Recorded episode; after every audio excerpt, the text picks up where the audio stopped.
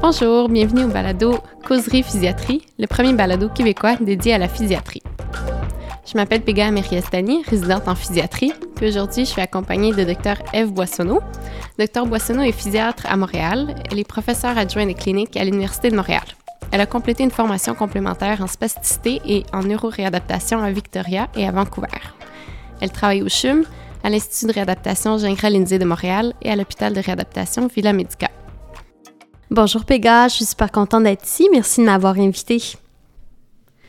Le balado Causerie Physiatrie est conçu uniquement à des fins éducatives et de divertissement.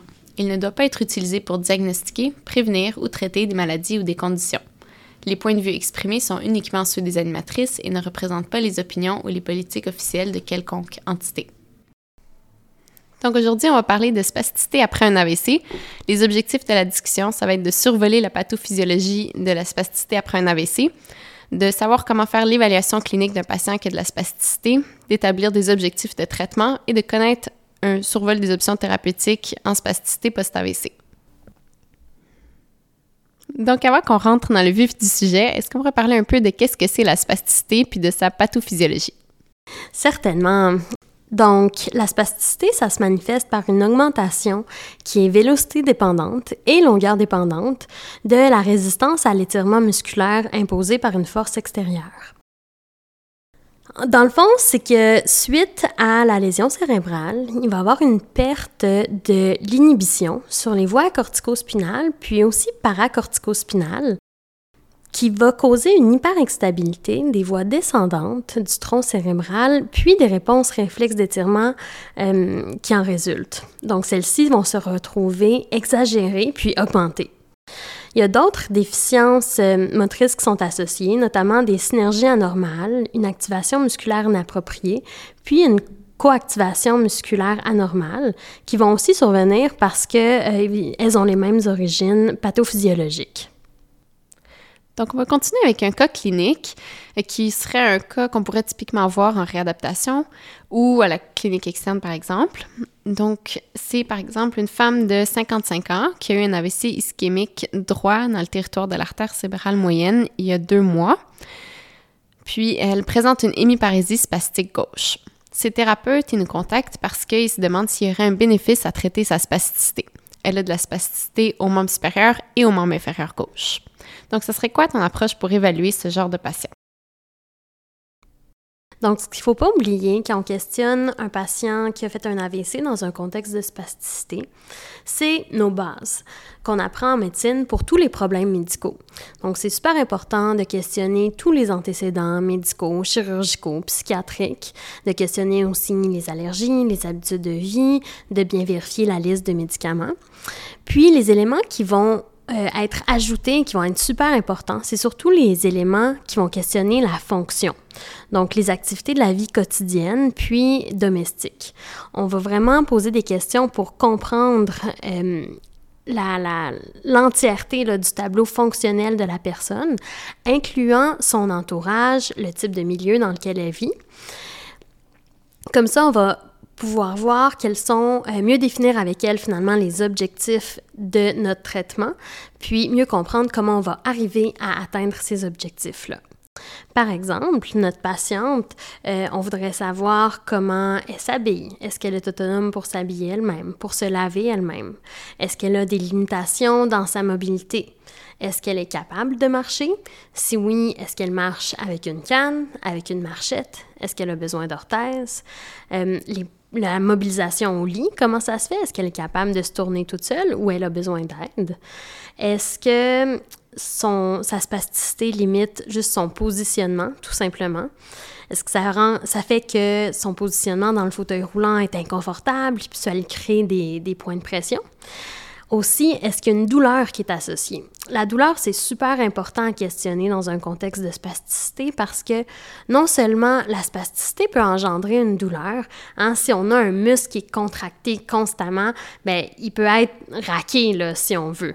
sais, ça crée une, ischémie finalement musculaire à force d'avoir une contraction qui est non relâchée. Mais aussi, on sait que la douleur a une influence sur la spasticité. Hein. La douleur, c'est, ça peut être considéré comme une épine irritative de la spasticité. Donc, c'est super important. Dans le contexte d'un AVC, la douleur à l'épaule, c'est un, élément qu'on voit très souvent. Euh, et avoir un AVC, c'est vraiment un grand risque de douleur à l'épaule. Donc, bien questionner cette douleur-là pour faire un diagnostic différentiel des causes de la douleur à l'épaule. Un autre élément qu'on peut euh, questionner, c'est si la spasticité engendre euh, une atteinte du sommeil. Est-ce qu'il y a des spasmes ou de la douleur ou encore le positionnement au lit est tellement difficile que le sommeil est altéré? un manque de sommeil, une fatigabilité accrue, mais ça peut aussi être euh, considéré comme une épine irritative puis augmenter le tableau spastique. Euh, évidemment, comme pour nos autres problèmes en médecine, on veut bien déterminer s'il y a eu des interventions qui ont été faites euh, pour essayer d'adresser cette spasticité-là. Puis ça, ben, c'est de, on passe par les, on questionne s'il y a eu des étirements, de la physiothérapie, jusqu'au traitement pharmacologique ou même chirurgical, en passant par l'essai d'orthèse. Puis on veut vraiment bien détailler, euh, par exemple, quel type d'orthèse ont été tentés, est-ce que ça a été toléré, non toléré, pourquoi c'était pas toléré, est-ce qu'il y a eu un ajustement des orthèses? Même chose pour la physiothérapie, quel genre de physiothérapie, combien de temps ça a été tenté, euh, est-ce que c'était un bon, un bon match avec le, thérapeute. Euh, puis, est-ce qu'il y avait des exercices à faire à la maison en plus?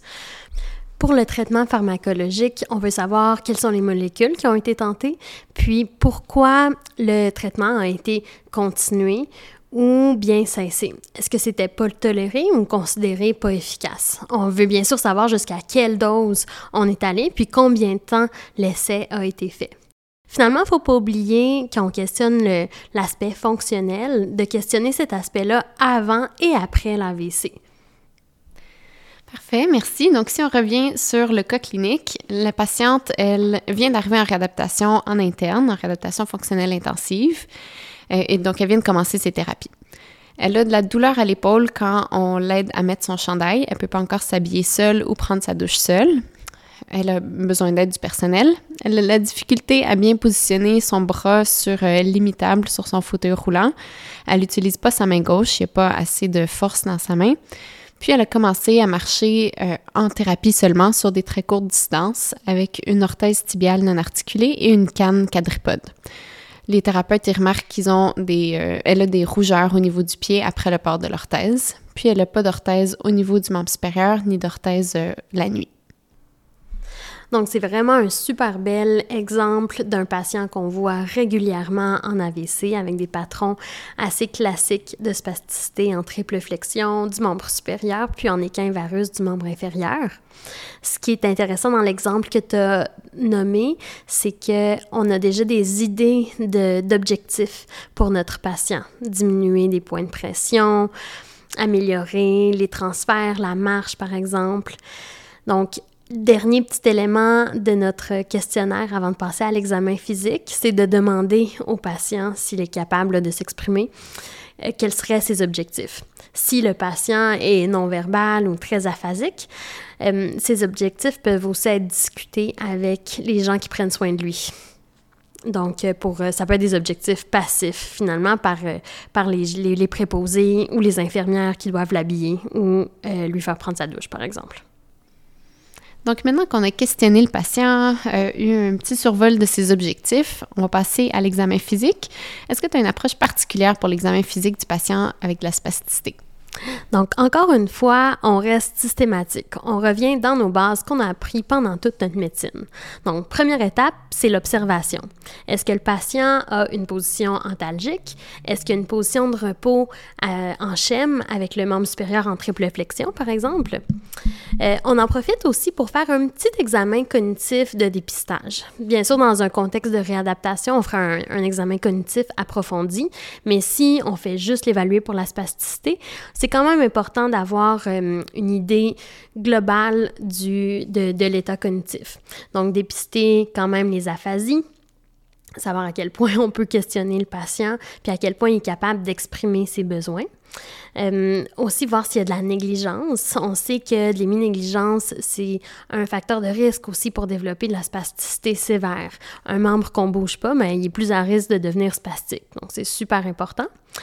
Euh, on veut regarder aussi évidemment si le patient collabore bien, est orienté, ou s'il est complètement confus en délirium. Ben, c'est peut-être pas le meilleur moment pour euh, évaluer le patient dans un contexte de spasticité. Ensuite, on va regarder la fonction active du patient. Donc, on veut le voir bouger, on veut voir ce qu'il est capable de faire par lui-même. Donc, on va regarder euh, ses forces, donc, ses forces motrices, la coordination, euh, quand on le fait bouger, on peut lui demander juste d'allonger le bras ou d'allonger une jambe. On porte une attention particulière pour voir s'il y a de la co-contraction ou bien un délai d'activation. Des fois, il va avoir une super bonne force motrice, mais c'est comme si ça prend quelques secondes avant que le patient soit capable de se rendre à cette force-là, à cause évidemment de, de, de l'atteinte cérébrale qu'il vient d'avoir. Par la suite, on regarde les fonctions passives. Là, on commence par les réflexes. Super important, évidemment. Puis, on s'attend à ce que nos réflexes soient augmentés. Euh, des petits réflexes qu'on peut faire, là, particulièrement dans un contexte de spasticité qui, peuvent être euh, signes euh, d'une atteinte du motoneurone supérieur. Donc, euh, les réflexes pectoraux aux membres supérieurs, euh, le réflexe suprapatellaire aux membres inférieurs, les réflexes adducteurs aussi aux membres inférieurs. On regarde aussi s'il y a un cutané plantaire en extension. Puis, on regarde s'il y a des clonus. Le clonus classique, évidemment, c'est à la cheville, au, au euh, plantifléchisseur, qui devrait être fait. Donc, c'est principalement, on sait que c'est principalement le soléaire qui est responsable du clonus à la cheville. Donc, c'est important de le faire avec un genou fléchi à 90 degrés. Au membre supérieur aussi, on peut avoir un clonus. Euh, les fléchisseurs superficiels des doigts sont assez souvent cloniques. Euh, le, stylo radial aussi. Donc, on peut, on peut chercher spécifiquement des clonus pour ces muscles-là. En fait, on sait que tous nos muscles peuvent être euh, cloniques, mais c'est des muscles qui, qui le sont le plus souvent. Euh, ensuite, donc c'est ça, on peut, on, va regarder le tonus. Est-ce que le tonus est augmenté? Bien évidemment, dans un contexte de spasticité, on s'attend qu'il soit augmenté. Puis, pour décrire cette augmentation de tonus-là, bien, il y a différentes échelles qu'on peut utiliser. Donc, il y a l'échelle de Ashworth modifiée, qui est probablement la plus utilisée, qui est vraiment pas parfaite, mais qu'on utilise quand même fréquemment en clinique. Une autre échelle qui est super intéressante, c'est l'échelle de Tardieu. Euh, qui est utilisée en clinique puis en recherche parce qu'elle est plus euh, objective que l'échelle Ashworth modifiée.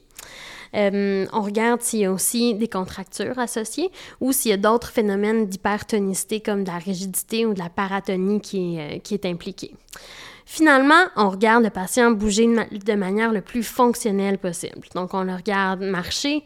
Euh, on peut lui demander avec le membre supérieur d'aller euh, chercher une bouteille, de, serrer, de faire de la préhension active pour avoir une idée plus globale du mouvement euh, qu'il est capable de faire, puis de l'atteinte associée à son atteinte motrice par éthique, puis à la spasticité qui vient avec.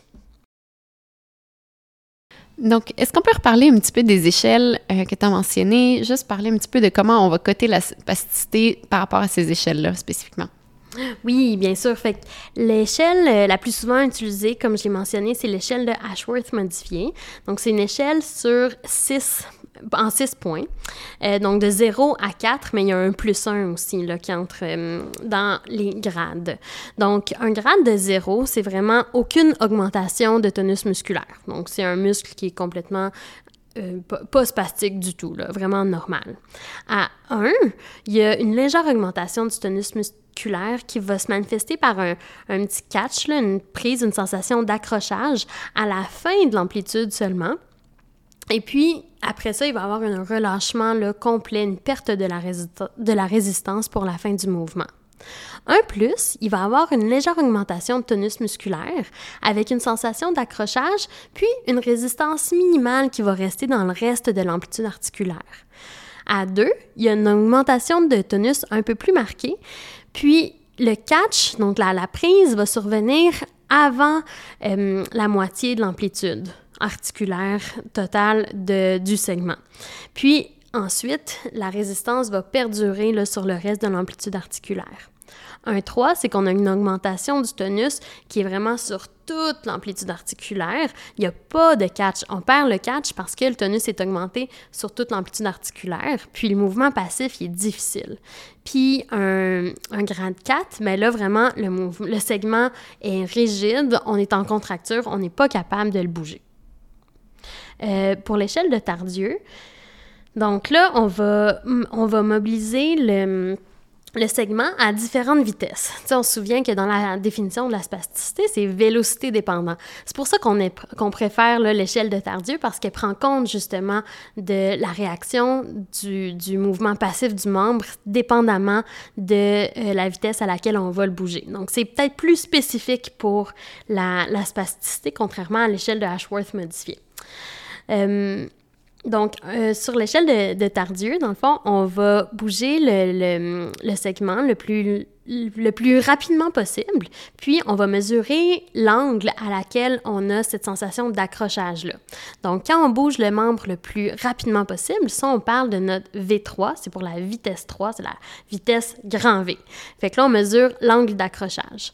Ensuite, on va le bouger le plus lentement possible pour avoir vraiment l'amplitude complète de notre segment. Là, ça, le, on appelle cette, euh, cette amplitude-là V1. Donc, V1, c'est pour la vitesse la plus lente possible. Puis, avec V1, on ne mesure pas la spasticité. Dans le fond, ce qu'on veut voir, c'est s'il y a une contracture, si on est capable d'avoir une amplitude complète. Avec la spasticité, il y a aussi la contracture qui, euh, qui coexiste souvent surtout avec le temps qui va s'installer. Puis, à un moment donné, on perd l'amplitude complète. Donc, notre V1 va pas être 180 degrés pour le coude, par exemple. Il va y avoir un petit flexum résiduel. Donc, le V3 euh, est vraiment plus pour mesurer la spasticité, alors que le V1 va mesurer s'il y a une contracture ou non. Parfait. Donc là, on a parlé de V1 et de V3, qui sont des vitesses pendant qu'on étire euh, le muscle. Est-ce qu'il y a aussi un V2? Ben oui, exactement, il y a un V2. Euh, le V2, dans le fond, si V1, c'est la vitesse la plus lente à laquelle on étire le muscle, V3, c'est la plus rapide, V2, c'est un étirement du muscle en utilisant la gravité, tout simplement. Euh, le problème avec ça, c'est que c'est pas tous les segments qui peuvent être facilement évalués avec la vitesse V2. L'avantage, c'est que c'est la vitesse la plus reproductible parce que c'est la gravité. Il n'y a pas l'intervention humaine derrière. Un muscle qui s'évalue super bien avec le V2, c'est le quadriceps. Donc, on a notre patient qui est assis. On peut faire une extension du genou et laisser tomber, euh, le, segment jambier dans les airs. Puis là, on voit à quel degré il y a un catch, une prise avant que le segment, la jambe continue de tomber vers le bas ça fait un mouvement de balancier. Le biceps, ça peut euh, très bien s'évaluer aussi en mettant le bras à 90 degrés dans les airs. On fait une flexion du coude, puis on laisse allonger le bras tout simplement en donnant une petite poussée, puis en laissant agir la gravité. Donc, on va continuer avec l'examen physique de notre patiente. Si euh, on commence avec l'examen cognitif, elle collabore bien, mais elle est un petit peu confuse. Donc, la confusion, c'est important de la noter parce qu'il faut tenir compte dans l'évaluation euh, et, le choix de nos traitements pour euh, cette patiente-là. Comme par exemple les médicaments qui pourraient donner des effets secondaires là, au niveau cognitif. Exactement. Euh, elle a aussi de l'héminégligence du côté gauche, comme on pourrait s'attendre avec un AVC qui est du côté droit. Au niveau de l'examen de son membre supérieur, il n'y a pas de retour moteur malheureusement au niveau de sa main. En plus proximal euh, du membre supérieur gauche, il y a des forces qui sont sous-gravitaires de l'abduction de l'épaule, puis des fléchisseurs du coude. On note pas d'extension active du coude par contre. À l'examen de l'épaule, euh, de manière plus passive, on n'a pas de limitation ou de l'impression qu'un Enfield capsulaire, dans le fond, qu'il y a un blocage qui pourrait nous faire penser à une capsulite. Donc, c'est super important de noter ça parce que ça peut être soit la, spasticité, soit la, un patron capsulaire associé à une capsulite qui pourrait entraîner une diminution de la rotation externe euh, et de la déduction de notre épaule. C'est important de faire la différence entre les deux parce qu'on ne va pas l'adresser de la même manière. Par contre, il faut se souvenir que les deux peuvent très bien coexister. Puis à ce moment-là, il faut adresser les deux dans notre algorithme de traitement. Euh, des fois, c'est pas évident. Puis à ce moment-là, pour faire la différence sur le phénomène qui est le plus important à traiter, puis le plus euh, présent chez notre patiente, bien, on peut utiliser des blocs moteurs à la lidocaïne. Donc, on va aller faire par exemple un bloc moteur du nerf euh, pectoral latéral et médial. Euh, pour voir si en relâchant ces muscles-là, qui sont les principaux, euh, parmi les principaux adducteurs et rotateurs internes de l'épaule, ben si notre, euh, nos amplitudes s'améliorent soudainement, alors là, on sait que c'est plus la spasticité qui est en cause. Si par contre, après ça, on n'a pas d'amélioration, ben on peut aller faire un bloc de notre nerf suprascapulaire, puis si on a une amélioration de nos amplitudes, mais là, ça va plus nous enligner vers une, euh, vers une, qui sera en cause de la réduction de notre amplitude articulaire. Excellent. Justement, notre patiente, on a l'impression que c'est plutôt de la spasticité à son épaule parce que quand on évalue le tonus euh, à l'étirement des rotateurs internes et des adducteurs à des déducteurs de l'épaule, on a euh, une spasticité à 2 sur 4 sur l'échelle modifiée de Ashworth avec de la douleur qui est reproduite pour la patiente au niveau de son épaule. Au fléchisseur du coude, on a aussi 2 sur 4 de, pour la spasticité. On a aussi la spasticité des fléchisseurs du poignet et des doigts à 2 sur 4. Les doigts et la main, c'est facile à étirer, il n'y a pas de plaie, mais la paume de la main, on voit qu'elle est humide et qu'il y a un petit peu de macération qui va être à surveiller. Super important de noter ça aussi, c'est une complication très fréquente de la spasticité de la main chez les patients après un AVC. Puis au niveau du membre inférieur, euh, à ses forces, on voit qu'elle a du 3 moins au psoas et au quadriceps, 2 plus sur 5 euh, au niveau de la force des ischio-jambiers et des abéducteurs de la hanche. Puis en plus distal, au niveau de la cheville du pied, on n'a euh, aucune force en actif, donc 0 sur 5. Pour la spasticité, il y a un petit peu de spasticité en proximale qu'on ne pense pas qu'il est nécessairement problématique, notamment du 2 sur 4 pour l'échelle modifiée d'Ashworth au quadriceps qu'on va vouloir garder en tête euh, éventuellement. Puis, on a une déformation en échinovarus à la cheville et au pied avec un clonus à 6 battements. Donc, la spasticité à 2 sur 4 au niveau du quadriceps, c'est quand même quelque chose qui est significatif. Sauf que, comme notre force est même pas supragravitaire, ben, on a moins tendance à le traiter de manière agressive. Dans le sens qu'un genou qui va être un peu raide, surtout au début, quand on n'a pas une bonne force puis un bon contrôle du genou, ben, ça peut nous aider à la mise en charge puis à, marcher, même si ça altère le patron de marche. Euh, alors que si on le traitait avec la toxine botulinique, par exemple, ben, on pourrait craindre une dérobade. Le quadriceps, je vais souvent l'adresser avec la toxine botulinique euh, chez mes patients avec AVC, mais pas nécessairement dans les premières fois que je fais un traitement avec eux. Mm-hmm. Puis un autre signe indirect qu'on peut regarder de la spasticité plus en distal du membre inférieur gauche, ça va être euh, la dorsiflexion de la cheville qu'on va évaluer plus en passif pour étirer la cheville, voir combien d'amplitude on peut avoir. Idéalement, on veut au moins l'angle neutre, qu'on dit qui est 0 degré.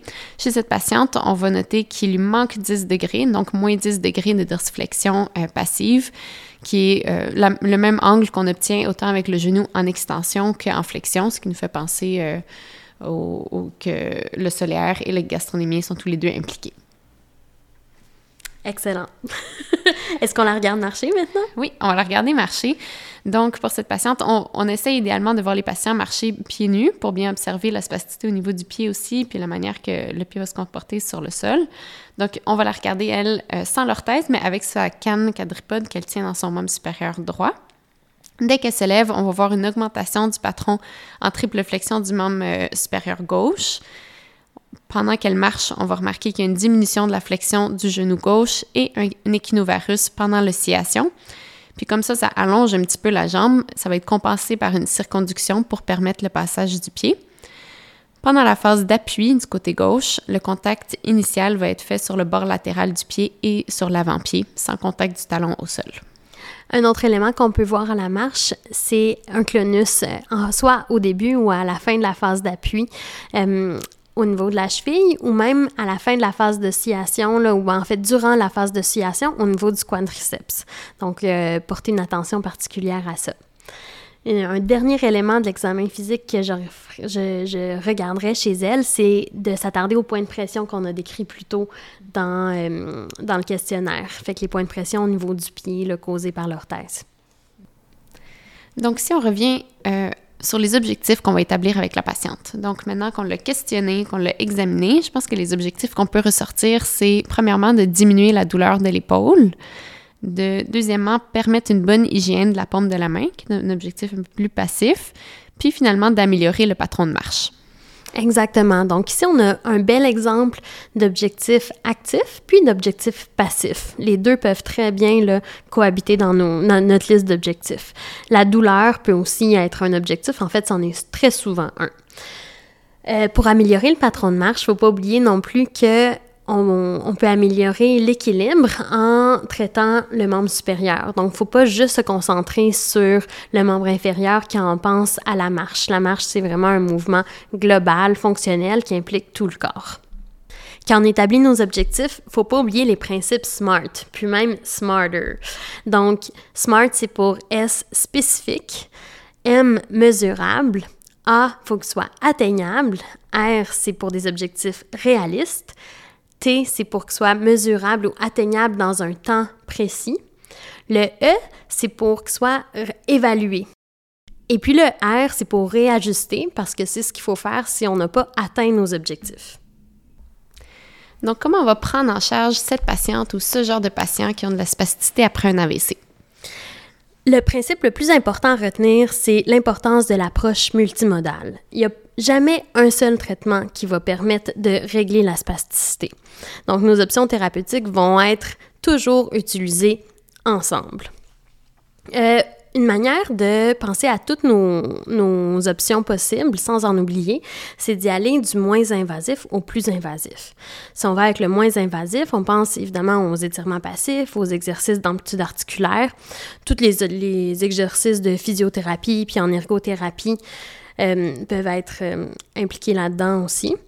Il y a d'autres modalités qui sont peut-être moins utilisées, mais qui gagneraient à être utilisées davantage, comme le TENS puis la thérapie par onde de choc. Il y a des évidences assez intéressantes euh, sur euh, le fait que ces, ces traitements-là pourraient aider à améliorer la spasticité avec très peu d'effets secondaires. Ensuite, on pense à nos orthèses. Donc, le classique, c'est l'orthèse poignet-main de repos, puis de fonction pour euh, le membre supérieur, puis l'orthèse tibiale, encore une fois, de repos et ou de fonction pour euh, le membre inférieur, pour permettre de maintenir une bonne dorsiflexion, puis d'éviter euh, des contractures. ensuite, on a nos options médicamenteuses par la bouche. Comme les plus classiques, c'est le baclofen puis la tisanidine. Chez notre patiente, puis chez beaucoup de patients avec AVC, par contre, à cause de la confusion, à cause d'une certaine atteinte cognitive ou juste même de la fatigue qui vient après un AVC, c'est pas nécessairement optimal de, de donner des médicaments par la bouche qui peuvent augmenter la fatigue, augmenter la confusion. Donc, on va prioriser des traitements qui peuvent être un petit peu plus invasifs, mais quand même très bien tolérés, comme les euh, injections de toxines botuliniques. Chez notre patiente, on pensera à des injections de toxines au niveau des muscles pectoraux pour commencer. Euh, les muscles fléchisseurs du coude, on sait que le muscle brachialis puis brachioradialis est pas mal plus souvent impliqué que le biceps dans euh, les, la spasticité en flexion du coude. Fait que probablement qu'on ira avec ces muscles-là chez notre patiente. Ensuite, pour notre objectif de hum, la paume de la main, d'être capable de mieux la nettoyer, on irait probablement avec une injection des euh, fléchisseurs superficiels des doigts. Puis au, niveau du membre inférieur, on irait probablement avec des injections du solaire pour adresser le clonus et la dorsiflexion, le gastrocnémien parce qu'on avait une diminution de la dorsiflexion avec le genou allongé également, puis très possiblement le tibial postérieur pour adresser cette composante-là de varus en particulier. Euh, quand on traite le membre inférieur avec la toxine botulinique, on veut être encore plus euh, prudent de pas trop en mettre pour pas causer de faiblesse. Par contre, chez notre, notre patiente, ce qui est rassurant, c'est qu'elle a une orthèse qui pourrait compenser une faiblesse nouvelle au niveau des muscles euh, plantifléchisseurs des pieds. Est-ce a d'autres options de traitement, comme par exemple le phénol, la pompe à baclofen, la cryoneurolyse, qu'on pourrait considérer soit en première ligne ou, éventuellement si on a des échecs, des échecs des autres options qu'on a essayées avant? Tout à fait. Donc ça, ce que tu as nommé, c'est des traitements un peu plus invasifs, avec quand même plus de conséquences, plus d'effets secondaires, euh, et puis un temps de, réadaptation après qui est un peu plus, euh, qui est un peu plus intense. Qui c'est des traitements qui sont moins bien tolérés par les patients, mais certainement pour les, euh, les réfractaires, ce sont toutes des options qu'on peut garder en tête. Puis, juste un autre point que je rajouterais, qui n'est pas exactement sur la spasticité, mais on a mentionné que notre patiente avait de l'héminégligence. Donc, ça, c'est sûr que ça va être à prendre euh, en compte dans la réadaptation de la patiente, de faire un réentraînement euh, pour ça, parce que c'est sûr que le membre qui va être négligé va être plus à risque de, de blessure, puis de rester euh, immobile et, et, de développer des contractures et d'amplifier la spasticité. Tout à fait. Donc, euh, avec les physios puis l'ergothérapie, euh, des thérapies par le miroir, par exemple, sont assez efficaces là, pour les négligences. Puis, un autre élément essentiel, c'est oui de traiter le patient, mais de faire de l'éducation à son entourage pour, euh, pour qu'il puisse aussi participer à, au traitement aux étirements, par exemple, à s'assurer que le, les le membre supérieur, le membre inférieur sont bien positionnés au lit, au fauteuil. Exactement. Donc, on va faire ce traitement-là à notre patiente qu'on a mentionné, donc des injections de toxines botuliniques, puis euh, les traitements en équipe avec le physiothérapeute, l'ergothérapeute. Le suivi qu'on va vouloir faire des patients, ça va être euh, au moins quelques semaines après les injections pour avoir euh, l'effet optimal de l'injection de toxines botuliniques. Exactement. Donc, les injections, on s'attend qu'elles commencent à faire effet dans à peu près une semaine après l'injection. Il y a des gens chez qui ça va être un petit peu plus tôt, puis d'autres un peu plus tard, mais l'effet maximal de nos injections est à 4 à 6 semaines.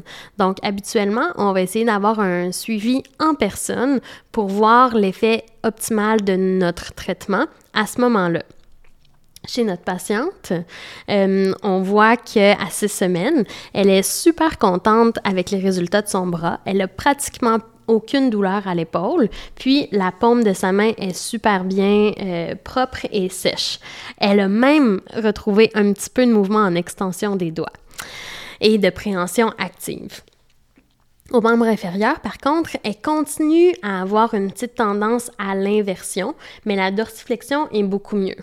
Donc, on se dit qu'au prochain traitement, donc trois mois après la première injection, on va augmenter nos doses un petit peu au niveau du muscle tibial postérieur. Mhm.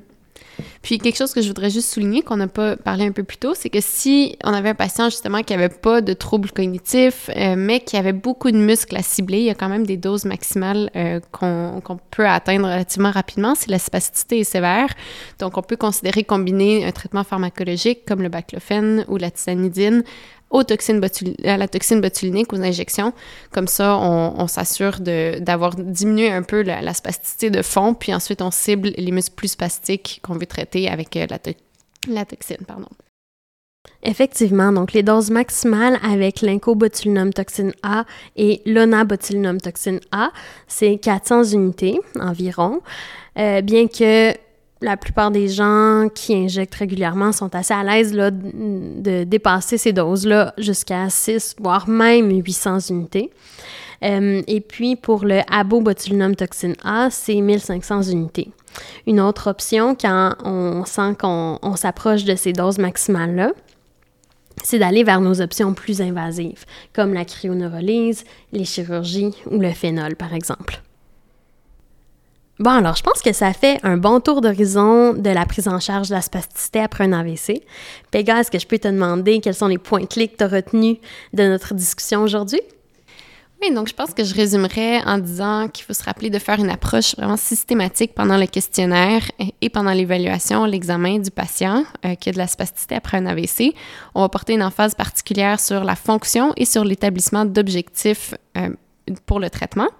Puis les échelles qu'on peut utiliser notamment pour évaluer la spasticité à l'examen physique, ça va être l'échelle modifiée de Ashworth et l'échelle de Tardieu qu'on va favoriser. Pour le traitement, on va favoriser une approche multimodale, donc qui va impliquer l'équipe de réadaptation et différentes approches thérapeutiques différentes, en commençant par ce qui est moins invasif, puis euh, s'il y a des échecs, y aller avec des traitements plus invasifs. Puis pour le suivi, on va s'assurer d'évaluer et réajuster l'atteinte de nos objectifs pour euh, les prochains essais thérapeutiques. C'est excellent, je vois que tu as bien retenu les éléments clés. Donc, ça fait le tour de notre discussion d'aujourd'hui sur la spasticité post-AVC pour notre deuxième épisode du balado Causerie Physiatrie. Merci, Dr. Boissonneau, d'avoir été avec moi aujourd'hui pour discuter du sujet. Ça fait plaisir. Merci à toi, Pega. Puis merci aux gens qui nous écoutent et on se reverra une prochaine fois pour le prochain podcast.